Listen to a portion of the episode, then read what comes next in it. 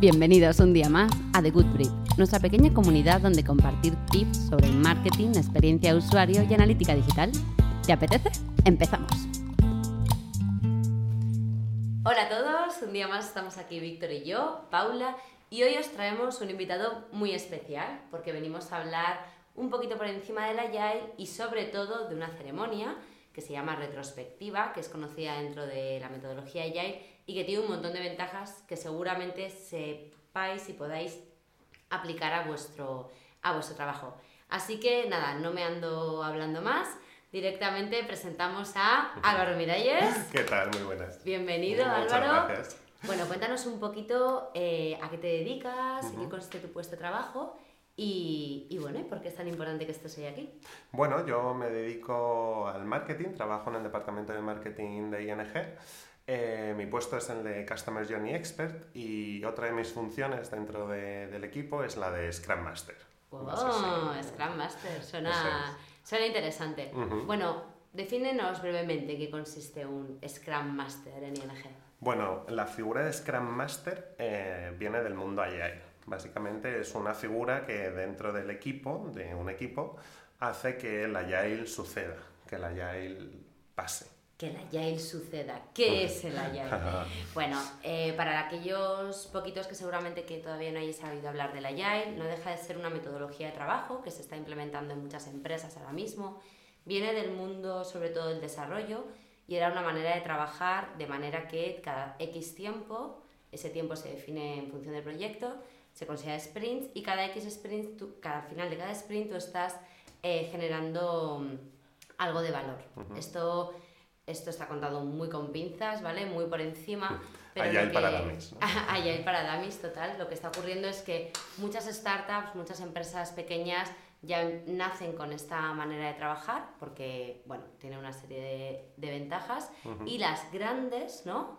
Eh, están haciendo un es. esfuerzo muy grande por cambiar sus estructuras y adaptarse también a, a esta metodología. Eso es. Sí, al final es una metodología que ayuda a organizarse, ayuda a entregar el trabajo mm, más rápido y mejor, podríamos decir. Y entonces, pues bueno, los- las grandes empresas ¿no? Eh, se están dando cuenta de que es una metodología que eh, conlleva un cambio, porque es- eso es cierto, conlleva un cambio, pero que al final eh, da sus frutos. ¿no? ING ha sido, de hecho, recientemente partícipe de esta transformación, eh, se llevó a cabo hace cosa de un año. Y bueno, aquí estamos, trabajando en Y Pura estáis Agile. contentos, ¿no? Eso es, ¿Tú sí. volverías atrás? La verdad es que no. No, yo creo que no. Eh, tengo que decir que eh, trabajamos muy a gusto. eh, he tenido la suerte de tener compañeros muy buenos, pero sí que es verdad que esta Es forma de cuesta. tra- sí, Cuesta, eh, es, de- es distinto, ¿no? Y al final se aprecian muchas mejoras eh, trabajando dentro, dentro de Agile. Pues hoy veníamos, o sea, realmente no queríamos centrarnos tanto en el Agile, que es un tema bastante chulo y si a la gente le interesa podríamos incluso desarrollarlo en otros, Sí, en otros podcasts. Da para hablar bastante. Da para hablar, ¿verdad? Sobre todo queríamos hablar de algo más concreto, que gente que igual no está en una organización eh, que utilice este tipo de metodologías también pueda aplicarlo. Eso Y es. por eso a Victoria y a mí nos apetecía hablar mucho de lo que eran las retrospectivas. Entonces, bueno, es tu turno, cuéntanos qué es una retro y luego ya te vamos haciendo preguntas. Vale, bueno, eh, de nuevo, dentro del mundo Agile hay muchos temas, eh, hay muchas ceremonias y una de estas ceremonias eh, son las retrospectivas. Las retrospectivas, digamos, son como un, eh, reuniones de equipo eh, que se hacen cada X tiempo, eso lo define cada equipo según sus necesidades, y es una reunión en la que se intenta identificar los problemas o las mejoras eh, que pueda tener un equipo, tanto laboral como personal, no necesariamente tiene que estar relacionado con el trabajo. Y eh, se intentan buscar soluciones a, a ellas mismas. Vale, y has dicho una cosa muy interesante, o sea, que es una reunión, pero no solamente se tratan temas laborales o de No, para objetivos, etcétera, sino que es algo más personal. Pero, Eso por es. ejemplo, tu bebé tiene fiebre y tú puedes... Bueno, esperemos que sean temas que sucedan dentro del horario laboral. Bueno, quizás es un buen lugar para compartir que igual has, estido- has estado un poco más frustrado estas dos semanas por Sí, un montón de también. temas Bien visto. externos, ¿no? Hostia, Vale, entonces. ser Scrum eh, ¿eh? sí, podría ser Scrum. En verdad, puedo ser todo. o depende, de, depende de cómo me levante. Eh, vale, entonces lo más importante, bueno, por empezar por algún sitio, es eh, definir cada cuánto es esa retro, ¿no? O sea... Sí, eso es. Dices, bueno, cada cuatro semanas, por, por ejemplo. Y ya todo el equipo sabe que cada cuatro semanas eso va a ocurrir. Eso es. Nosotros, por ejemplo, tomamos esa, esa medida de tiempo, ¿no? Cada dos sprints, que bueno, ya hablaremos de lo que son los sprints, eh, cada mes hacemos una retrospectiva. Y bueno, antes mencionábamos para eh, encontrar problemas que hayan surgido en el equipo, pero no necesariamente problemas. Es decir, también hacemos bueno, su propio nombre lo indica, ¿no? Una retrospección de lo que ha sido ese, ese sprint, esa jornada de trabajo. Vemos qué cosas han funcionado, qué cosas no, han funcionado. Eh, también es una reunión en la que se premia al que ha hecho un buen trabajo. ¿No? Y, y, bueno, pues es una dinámica que eh, ayuda mucho a los equipos a, a, retomar con un poco más de motivación eh, la semana. tiene que ser muy constructiva, ¿no? O sea, el que lo haya hecho mal, pues a lo mejor no decirle que lo ha hecho mal, pero sí enfocarle entre todos hacia cómo pueda mejorar, ¿no? Claro, yo, yo, quiero ir a eso, o sea, primero, ¿quién, quién empieza a organizar esta reunión? Cómo, cómo, se empieza a liderar, no sé si es la palabra adecuada, sobre todo para la gente que nos esté escuchando, que diga, hmm, me interesa, esto igual le sirve a mi equipo, ¿cómo, cómo empiezo a montarlo? ¿no? bueno, claro. ¿Hay un eh, líder, una persona que, que o sea, al final la, la, retrospectiva se lleva a cabo entre todos, eso es lo más importante, sobre todo dentro del mundo Agile, pero debería ser así en todos los sitios, ¿no? Pero dentro del mundo Agile no hay jerarquías, entonces no hay una figura de jefe. Sí que es verdad que es el Scrum Master quien se encarga de que esto suceda, porque al final, siendo realistas en el día a día, bueno, pues hay un mogollón de reuniones, mucho trabajo, muchas cosas que hacer y al final eh, puede quedarse en el olvido, ¿no? Pero es un poco la labor del Scrum Master debe eh, intentar que las cosas pasen. Fuera del mundo Agile, bueno, se puede encargar, puede ser un puesto rotatorio, no tiene por qué necesariamente ah, ser es muy interesante, claro. como algo colaborativo, ¿no? Que cada, que cada mes sea una persona del equipo. justo. Sí, sí, puede ser eh, rotativo, efectivamente, y al final eh, eso, la figura que se encarga de que eso pase simplemente se encarga de que eso pase, no, no, más allá. Entonces yo, por ejemplo, si estoy en una pequeña empresa y quiero empezar a poner esto en práctica, yo he oído que hay como dinámicas, ¿no? O sea, que como ya dinámicas un poco creadas por gente que, con experiencia, ¿no? Que saben que funcionan y que es una, como ejercicios que ayudan un poco a, a romper el hielo, ¿no? Sí, porque tú lo has dicho y eso es un, un punto importante. Generalmente, eh, bueno, generalmente. Eh, perdón. Eh, muchas veces es decir, es fácil decir lo, lo fácil, lo bueno, ¿no? Pero es, muchas veces es muy complicado intentar saber qué, qué es lo que nos pasa. Eh, pongamos un ejemplo, yo estoy frustrado, no estoy motivado, me voy a casa, tengo dolor de cabeza, sé que algo no va bien, sé que no estoy haciendo algo bien, mi mejor trabajo, no estoy al 100%, pero realmente no sé por qué. Bueno, estas retrospectivas también existen dinámicas, que además Víctor se las sabe muy bien. Seguro que, nos puede poner algún ejemplo.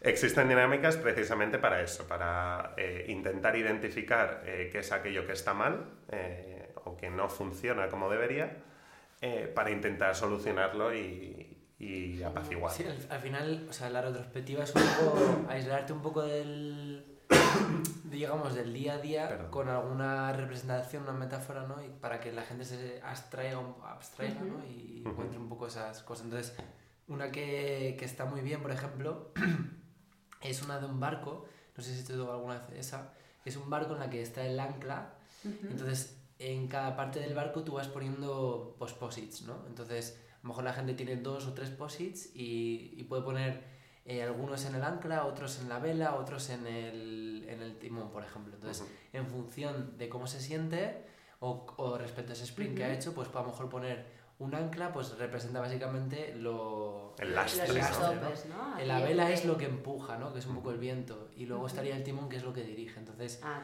pues puedes poner ahí un posit y explicar el momento que tú sales explicas a todos por qué lo has puesto. Entonces de esa manera te abres, ¿no? Y dices, oye, pues que a mí esto me está arrastrando porque lleva tiempo, pues hay un bloqueo exagerado que me hace que esta tarea no siga para adelante, o es que parece que la forma que estamos trabajando hasta ahora me está haciendo que mi trabajo se lastre, pero a lo mejor la otra persona le está beneficiando. Entonces, toda esa cosa la vas contando en el, el momento. Yo, yo estuve una vez en una que me encantó porque en la parte de la vela, lo que tú dices, ¿no? Eso como que te empuja, venían un montón de reflexiones de, ayudas entre, de ayuda entre compañeros. Había mucha gente que utilizaba su post para decir, oye, el otro día tuve un problema y fulanito me lo explicó, o a esta persona no le importó estar 10 minutos conmigo para contarme esto otro.